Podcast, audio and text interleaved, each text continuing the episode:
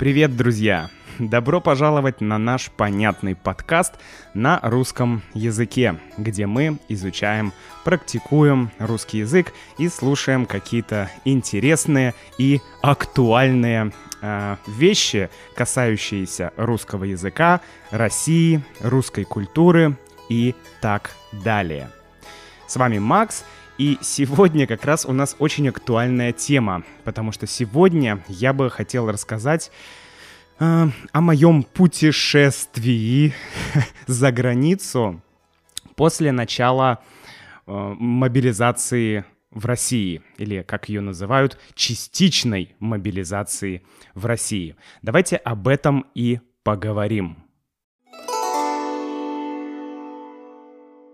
Друзья, если вы слушаете этот подкаст э, в 2023 году или позже, то вы можете быть не в курсе дела, поэтому вкратце объясню ситуацию. Несколько дней назад, в сентябре, э, по-моему, 21 сентября 2022 года в России э, была объявлена частичная официально, а по факту не частичная мобилизация. Что это означает? Это означает, что происходит набор людей в армию. В армию России для э, осуществления, скажем так, каких-то военных э, целей в том месте, где сейчас происходит так называемая спецоперация, да, специальная военная операция. То есть конфликт на Украине, да, назовем его так. А, началась вот эта вот мобилизация, и по многочисленным данным стало понятно, что э, те критерии отбора на мобилизацию не соответствуют. То есть в действительности, в реальности э, эти критерии не работают. То есть говорят, что будут забирать в армию таких и таких людей, а по факту забирают, ну, практически всех. То есть есть разные случаи, когда забирали, ну, практически всех. И поэтому это может коснуться практически каждого э, молодого человека в России. Ну и дальше уже, а, дальше уже все понятно, да. У тебя будет какая-то подготовка, а, а может быть и не будет подготовки, и затем ты пойдешь а, ты, тебя направят вот туда, где сейчас происходит этот конфликт. Естественно, огромное количество людей начало волноваться, огромное количество мужчин начало волноваться, потому что это все началось, естественно. И буквально на следующий день а, из России уже невозможно было вылететь да, на следующий день и э, как бы еще на следующий день, то есть следующие два дня уже никто практически не мог вылететь из России, потому что авиабилетов просто уже не было. Поэтому, э, поэтому как еще можно пересечь границу? А границу еще можно пересечь по земле. Россия граничит с несколькими государствами, и как раз я решил что я поеду в ну, довольно длительное путешествие э, в Казахстан.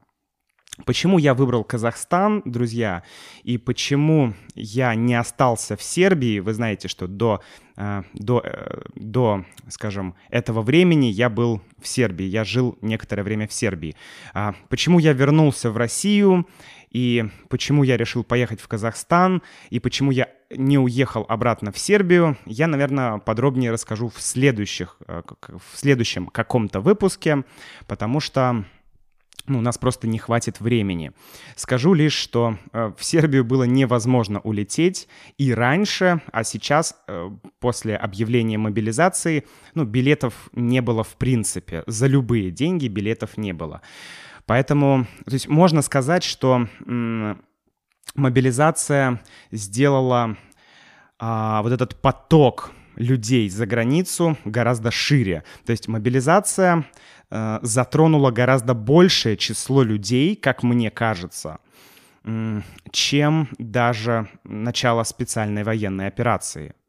Ну, на это есть свои причины, естественно, но когда я был еще в России, я шел по улицам или я стоял в магазине, и почти все люди, так или иначе, ну окей, не все, но многие люди обсуждали Э, начавшуюся мобилизацию. И это уже обсуждали не просто какие-то, я не знаю, там, а, оппозиционеры, какие-то, я не знаю, либералы или коммунисты, или какие-то, э, ну, кто-то, кто не согласен э, с, с текущей политической повесткой, но и обычные люди. Простите обычные мамы, обычные папы, бабушки, дедушки и так далее. Такая вот ситуация. Но окей, значит, я расскажу сейчас про то, как прошел мой путь, потому что это, конечно, э, э, э, это была какая-то жесть полная. Три дня, трое суток, вернее, трое суток мы ехали в машине, мы практически не спали и почти не ели, мы стояли ровно сутки еще на границе, потому что на границе образовалась огромная пробка. Ну вот сейчас подробнее я расскажу об этих, а, об этом нашем маршруте. Началось все с того, что я был э, в Петербурге, и э, начало, началась мобилизация, и ну, я начал постепенно думать э, о том, чтобы совершить небольшое путешествие. Вообще официально, по официальным критериям, я не соответствую набору.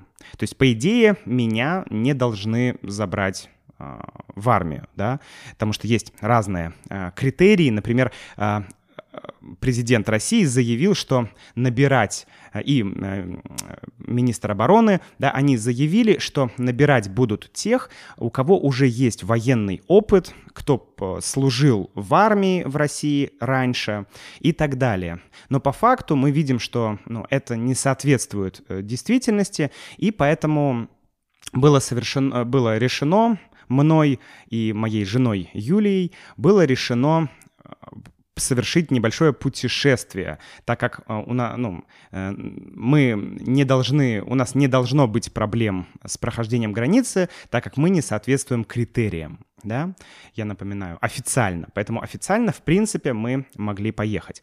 Ну и мы решили поехать в Казахстан, мы э, поговорили, у нас как раз была встреча друзей в Питере, и на этой встрече, конечно же, мы хотели обсуждать, просто, просто поговорить хотели, а по факту конечно же, мы обсуждали э, только вот то, что происходит, потому что, в принципе, э, в новостях, в каких-то, не знаю, везде и повсюду э, в это время сейчас обсуждают только эту мобилизацию, что будет. Люди пытаются угадать, что будет, потому что это первая волна мобилизации, э, явно будет вторая волна, третья, наверное, да, и люди не понимают, потому что очень много раз было такое, что э, говорили, что будет так, да, власти говорили, что будет так, а по факту выходило по-другому. Поэтому прогнозировать что-то, планировать что-то, предугадать что-то сейчас невозможно. Поэтому у людей, у многих и какое-то такое паническое настроение, потому что люди не понимают, а что будет дальше? Что будет дальше? Более того, сейчас же проходили референдумы, в, а, э, в Херсонской области, в Запорожской области, в, Хер... ну, в общем, в областях э, на территории Украины про... проходили референдумы, чтобы включить эти регионы в состав Российской Федерации, да, и есть шанс, что после этого события все еще сильно изменится. То есть, короче, есть несколько таких этапов, когда что-то будет меняться. И мы понимаем, что эскалация происходит, да, это следующий этап эскалации конфликта. И поэтому те люди, которые сомневались, ехать куда-то или не ехать, ну, они поехали. Поэтому мы разговаривали с друзьями, обсуждали это, и пришли к выводу, что нужно ехать прямо вот сейчас. И а, мы, у нас уже были билеты в Москву, мы поехали в Москву, и в Москве на следующий день завершили все самые важные дела, и я и два моих друга, мы поехали в путешествие по Казахстану, в долгое путешествие по Казахстану. Многие меня в чате, кстати, у, нас есть телеграм-канал, друзья, подписывайтесь, Russian with Max, телеграм-канал, ссылка есть в описании к этому подкасту. Я там всегда э, даю какую-то эксклюзивную, что ли, информацию. То есть, если я делаю какой-то короткий пост, то я обычно это делаю в Телеграме.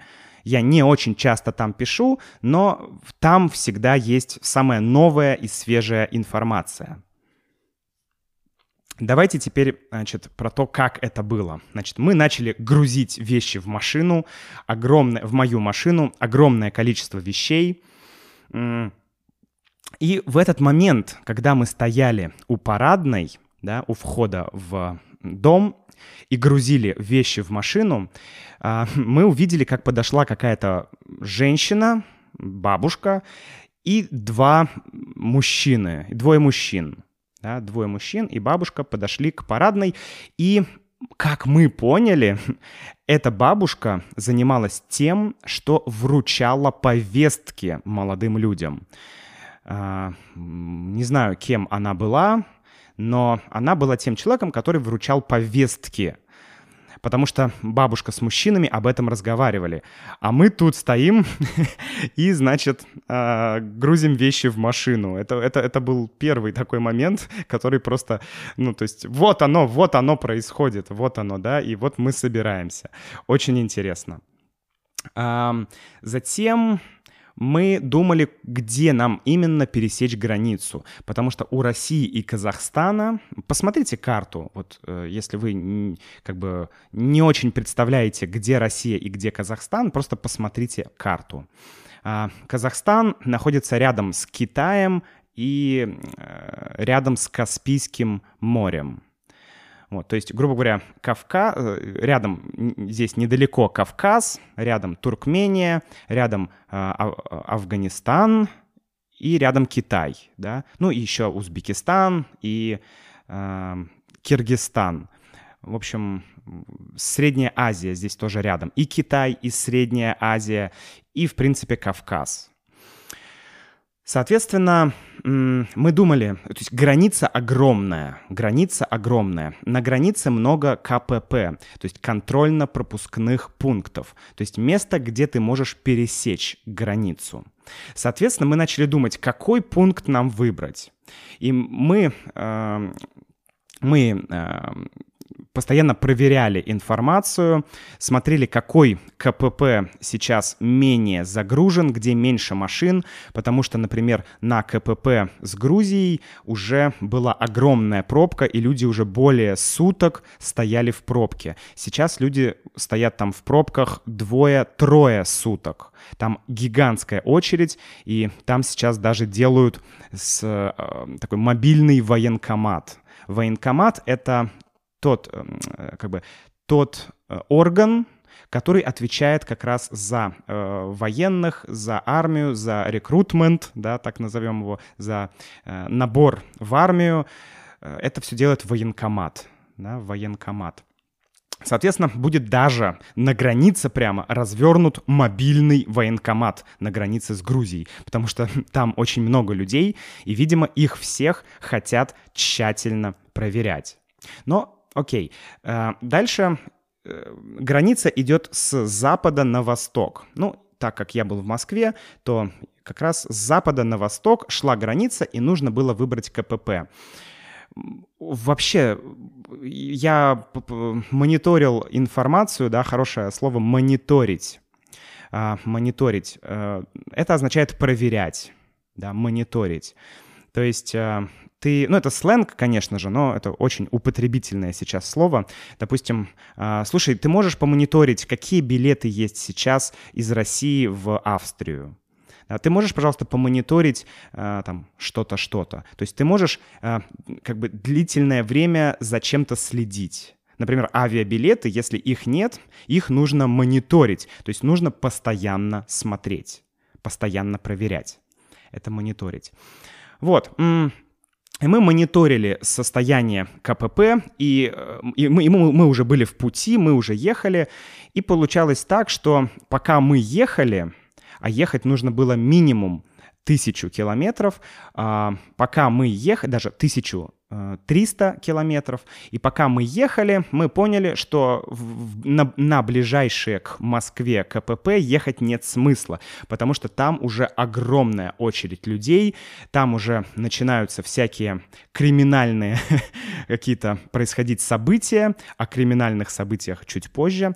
И мы решили, что нет, туда мы не едем, нужно ехать дальше на восток. Поэтому мы поехали из Москвы в, в Нижний Новгород, потом Казань, потом э, там Чебоксары, набережные Челны, э, потом и, и мы все мониторили э, где КПП посвободней, где можно за 5 или 10 часов пройти границу, да, 5 или 10 часов для прохождения границы было вообще супер. Ну и кажется, мы нашли такой КПП. Это этот КПП находился на Урале. Я напомню, Урал — это ну, и регион, и Уральские горы. Да? То есть Уралом мы называем те места, э, которые, те города, которые находятся э, в Уральских горах или рядом с ним. Да, там Челябинск, Уфа. Мы выбирали разные КПП, все смотрели и решили, что э, Урал — это отличный вариант, там еще не так много машин. Да, я начал говорить про мою жену Юлю, почему она не поехала. Ну, дело в том, что э, мобилизация не касается женщин, поэтому э, Юля, Юля осталась, чтобы завершить разные дела. Плюс Юля и э, еще одна э, девушка, они были нашей базой как мы ее назвали. То есть мы ехали, и у нас была база. И мы постоянно общались с базой, и база помогала нам в поиске информации, потому что, ну, мы, э, нам нужно было вести машину, делать какие-то, решать какие-то дела, и у нас была информационная поддержка. вот. Юля и еще одна девушка, они нам э, постоянно, они постоянно мониторили огромное количество разных э, телеграм-чатов, других каких-то социальных сетей, новостей и скидывали нам э, всю нужную полезную информацию, и благодаря, на самом деле, им мы сейчас здесь и сидим. благодаря им мы здесь находимся, и мы, собственно, э, мы в безопасности, да, мы находимся здесь, поэтому спасибо им огромное.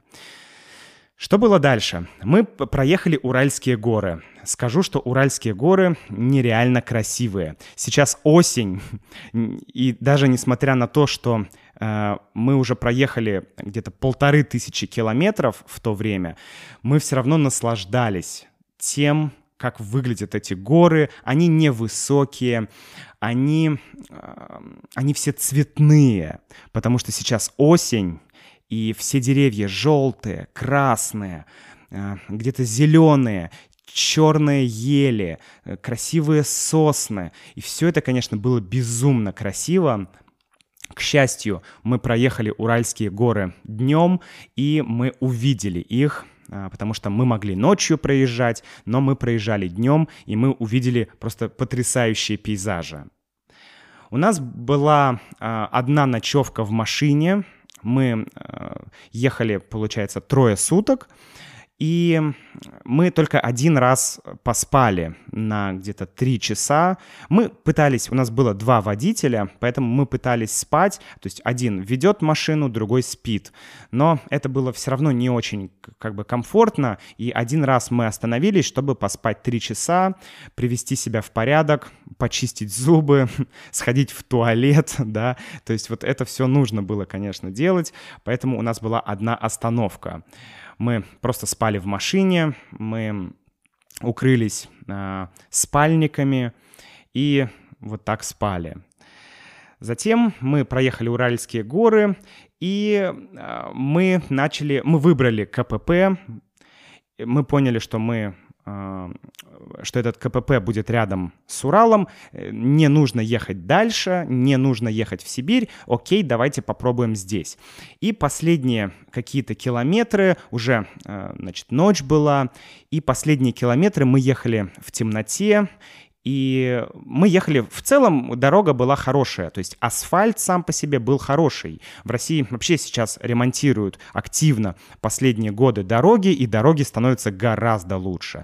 Но мы выбрали очень далекий КПП, нужно было проехать горы и вот куда-то далеко уже в степи уехать, и там находился этот КПП.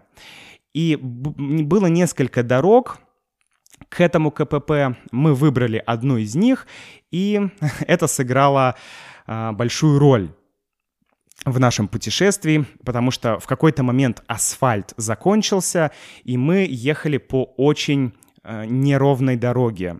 Э, ухабистая дорога была. Там были ухабы, то есть э, как бы ямы, неровности какие-то. Мы ехали по этой дороге, и я был тогда за рулем. Я немножко э, ехал чуть быстрее, чем было нужно. Машина на одном ухабе подлетела, опустилась, и я услышал такой звук. Черт! Мы пробили колесо.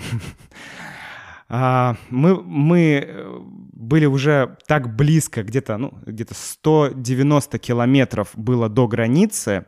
Я напомню, что весь наш маршрут от Москвы — это 2200 километров. И вот осталось уже менее 200 километров.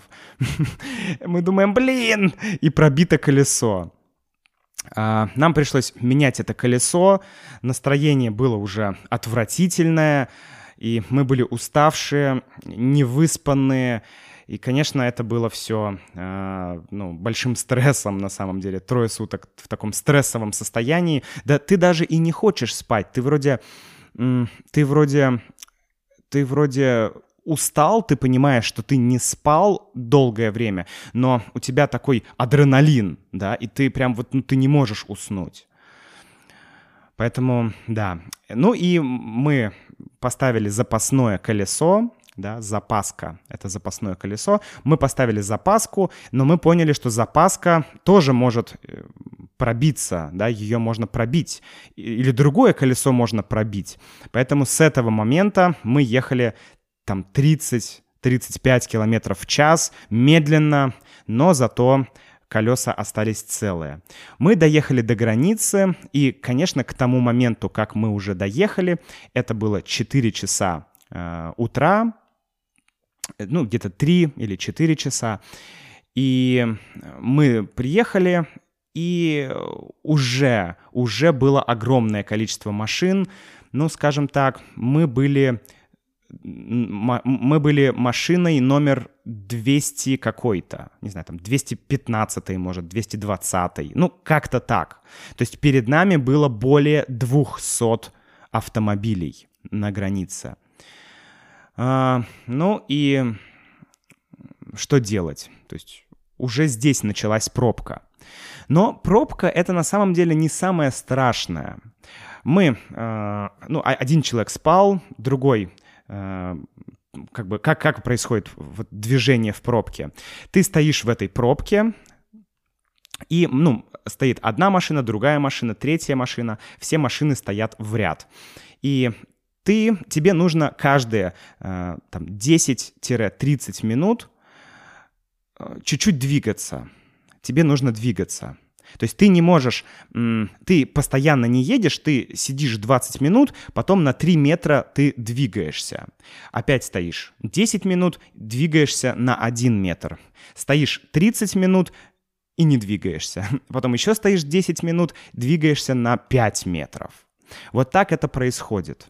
И понятно, что все водители уставшие, все э, хотят, не знаю, поспать, и многие водители просто засыпают и не двигаются. То есть э, колонна, да, скажем так, колонна автомобилей движется, но кто-то уснул и получился разрыв в колонне.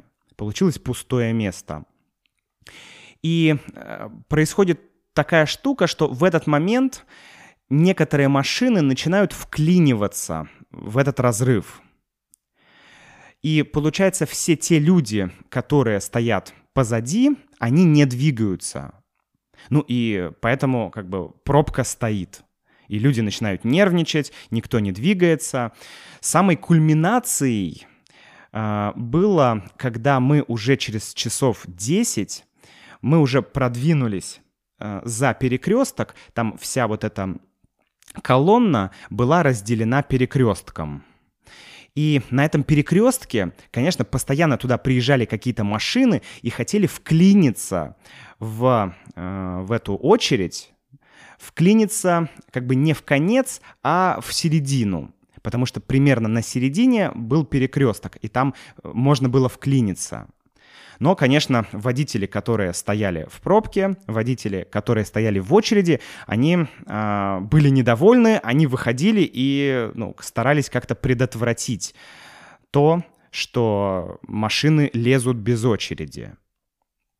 Многие лезли без очереди, но э, в какую потрясающая вещь, э, все люди как-то самоорганизовались. Была самоорганизация. Э, появился чат, в Телеграме, где, чат этого КПП. И в этом КПП люди общались, люди говорили, где есть какие-то проблемы, люди вместе ездили в магазин, а, или если кому-то нужен, не знаю, а, кипяток, например, ну да, горячая вода, потому что там нет ничего. То есть стоят машины, э, где-то там в нескольких километрах только есть маленький магазин, а вокруг нет ничего, вокруг степь на степь, то есть вообще ничего. Чуть-чуть деревьев и все, и поле. Поэтому, ну, конечно, у кого-то нет бензина, у кого-то нет воды, у кого-то нет этого, у кого-то нет этого.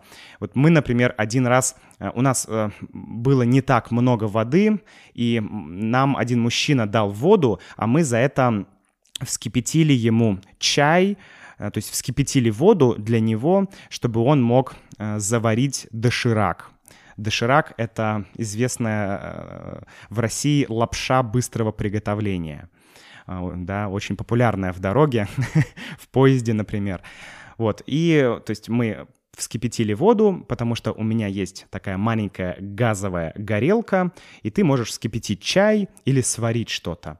Мы на этой горелке, например, разогревали консервы, тушенку, кипятили чай, наливали в термос, ну и вот так вот мы жили прямо, прямо вот прямо в пробке. То есть там уже образовалось свое комьюнити, своя какая-то жизнь, люди ходили, общались, но, как я уже до этого говорил, не обошлось и без конфликтов.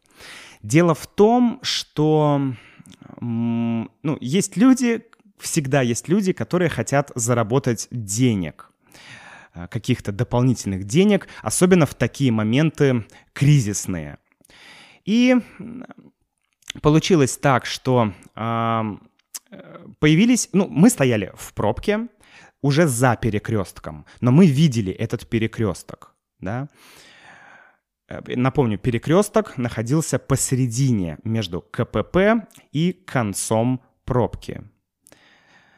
Мы уже были, мы прошли уже перекресток. Но на перекресток быстро подъехали, жух, 5-6 машин, быстро заняли место и э, все. То есть мгновенно это все произошло, быстро вышли из машины и, и встали.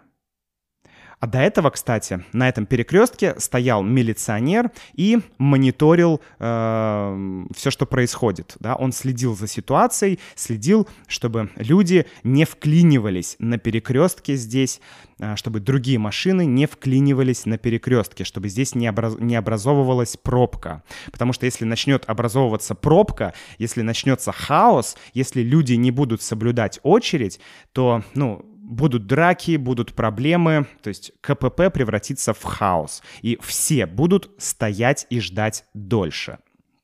Что произошло? Значит, этот полицейский стоял и мониторил. Потом он уехал. Он уехал, не знаю, какое-то время прошло, и подъехали вот эти пять автомобилей. Они быстро, мгновенно подъехали, заняли места без очереди, и, конечно, люди начали возмущаться.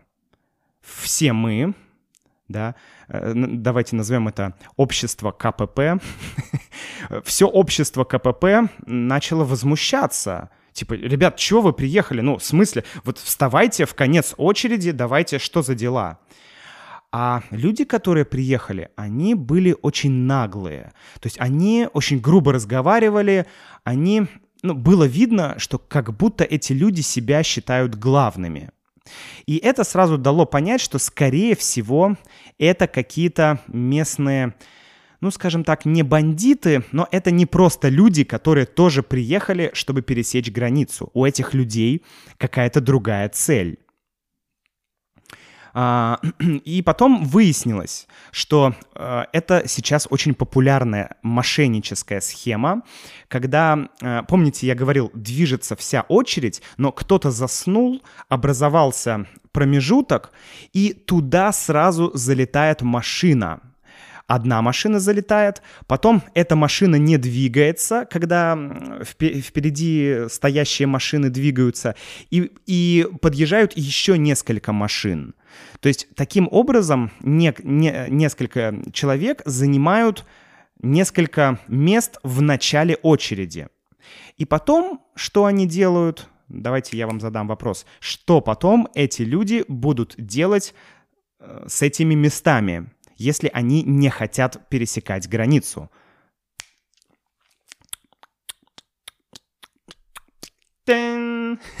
Конечно, продавать эти места. Они потом будут продавать эти места тем, кто приехал в самом начале – ну и вообще другим людям. Там они тоже использовали разные телеграм-чаты, они писали там, вот, я нахожусь в начале очереди, но я передумал уезжать, и я могу продать э, свое место. Ну, я не знаю точных цен, но я слышал, 30 тысяч рублей, 50 тысяч рублей, 200 тысяч рублей и больше. Это все зависит от пробки, от того, насколько большая пробка. Давайте в долларах, чтобы было понятно. 500 а, долларов, 1000 долларов, 3000 а, долларов. Это те цены, которые я слышал, чтобы, чтобы быть ближе в очереди. И когда эти люди подъехали к перекрестку, то э, мы все это увидели, и мы начали писать в чат, что, ребята, давайте приходите сюда. И нас собралось огромное количество людей, и вся эта толпа подошла к этим э, людям, которые приехали, давайте называть их мошенниками, или таксисты, да, это типа таксисты, да, то есть э, такие люди, которые за деньги кого-то провозят там и так далее. И вот мы в так, такой толпой подошли к этим таксистам, и начались разборки. Да, разборки. То есть, типа, ты чё сюда встал? Ты чё, зачем? Вставай в конец очереди. Эй, да чё тебе жалко, что ли? Я встал, стою где хочу. А что ты? Ты что, полицейский мне указывать? И вот в таком ключе был диалог. Э, было страшно, что сейчас произойдет драка. Но в этот момент приезжает тот полицейский, который стоял на этом перекрестке и следил за перекрестком. И мы думаем, о, ну хорошо, полицейский приехал. Приезжает полицейский, молодой парень, молодой полицейский, э, смотрит, что здесь происходит, что здесь происходит, подходит к этим мужикам, которые приехали, и жмет им руку. То есть совершает рукопожатие. И все на это, мы все стоим, и мы на это смотрим. Господи, ну если ты полицейский, и ты состоишь в сговоре с этими ребятами, то, ну, ты хотя бы этого не показывай. Ну, видимо, он реально был молодой, и он, он как-то не понял этого. В общем, он начал сжать руки этим э, парням, этим мужикам, которые приехали, и мы все вокруг тогда поняли, черт побери, а кто тогда нас защитит? Кто защитит наши права? Если приезжает полицейский и просто жмет руку вот этим, ну, простите, бандитам, да, потому что, ну, э, ну, ну, окей, не бандиты, какая-то местная мафия, давайте так называть, да, какая-то местная мафия. То есть они, да, люди, которые э, занимаются какими-то нелегальными делами, как, ведут какой-то нелегальный бизнес, да, такая мафия. И он жмет им руку. Ну и в этот момент все начинают э, уже возмущаться и говорить полицейскому, а вы что, вы с ними заодно, почему вы им жмете руку, что вообще происходит, мы будем жаловаться. И все люди собрались, и все люди начали возмущаться. И это круто. И в этот момент, э, ну, и, и все эти люди заставили без драки вот эти машины уехать. Правда, был день, да, это было днем.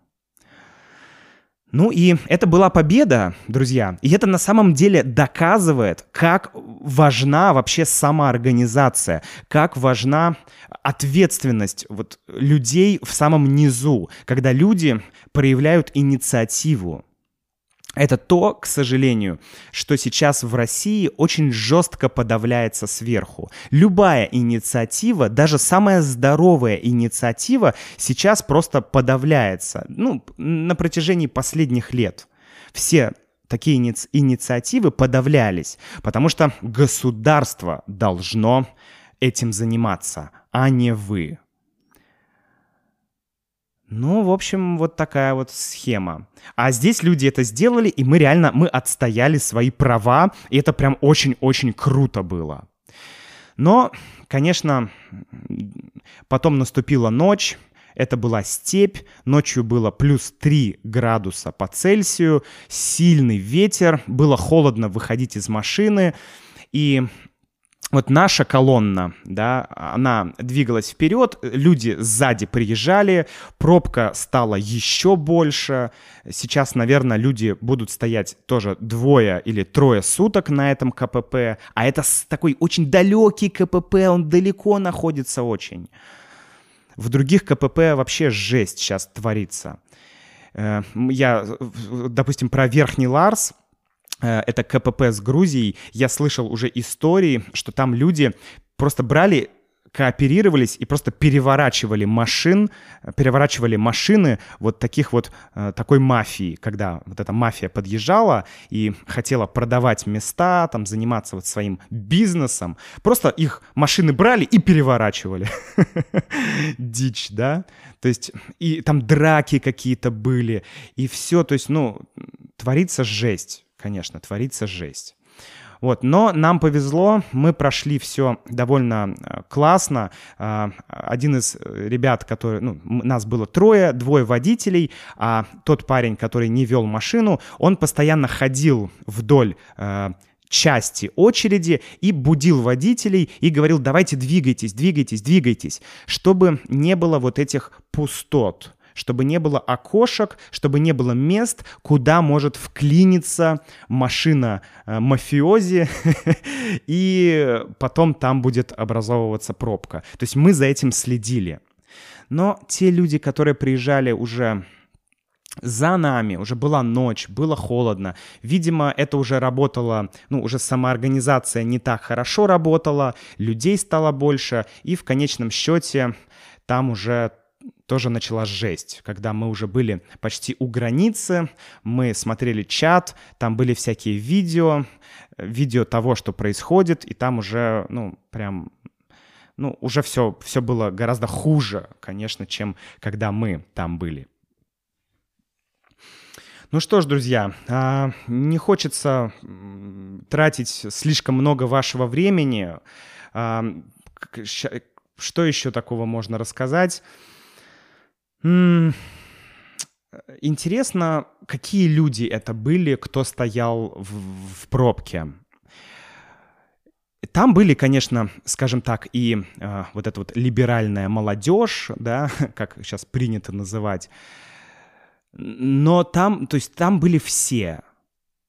Там были, там был какой-то врач, мы с ним разговаривали, он вообще, то есть он, ну, то есть он никакого отношения не имел к политике, он говорит, ну, меня просто жена заставила уехать. Вот я вообще не хотел уезжать, я вообще там люблю Россию, все круто, все хорошо, но мне, мне жена говорит, все, я собрала твои вещи, ты сейчас уезжаешь.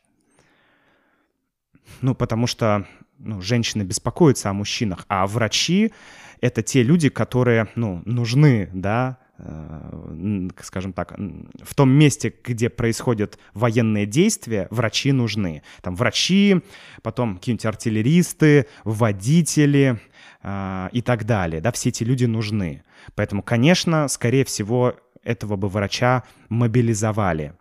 Но он все равно не хотел ехать, но жена его заставила. То есть я хочу сказать, что а, если те люди, которые уезжали после 24 февраля, то есть после начала так называемой специальной операции, те люди в основном уезжали по каким-то политическим или экономическим соображениям.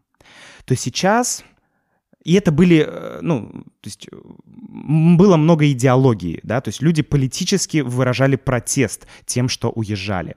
Сейчас гораздо более...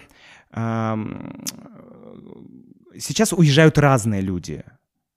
И, не знаю, и те, кто поддерживает, э, там, не знаю, текущую власть, и те, кто не поддерживают, и те, кто вообще вне политики, и те, кто, то есть, э, все люди, просто это, то есть, это событие коснулось очень широкого круга людей. Вот, это, ну, та мысль, которую я хотел сказать.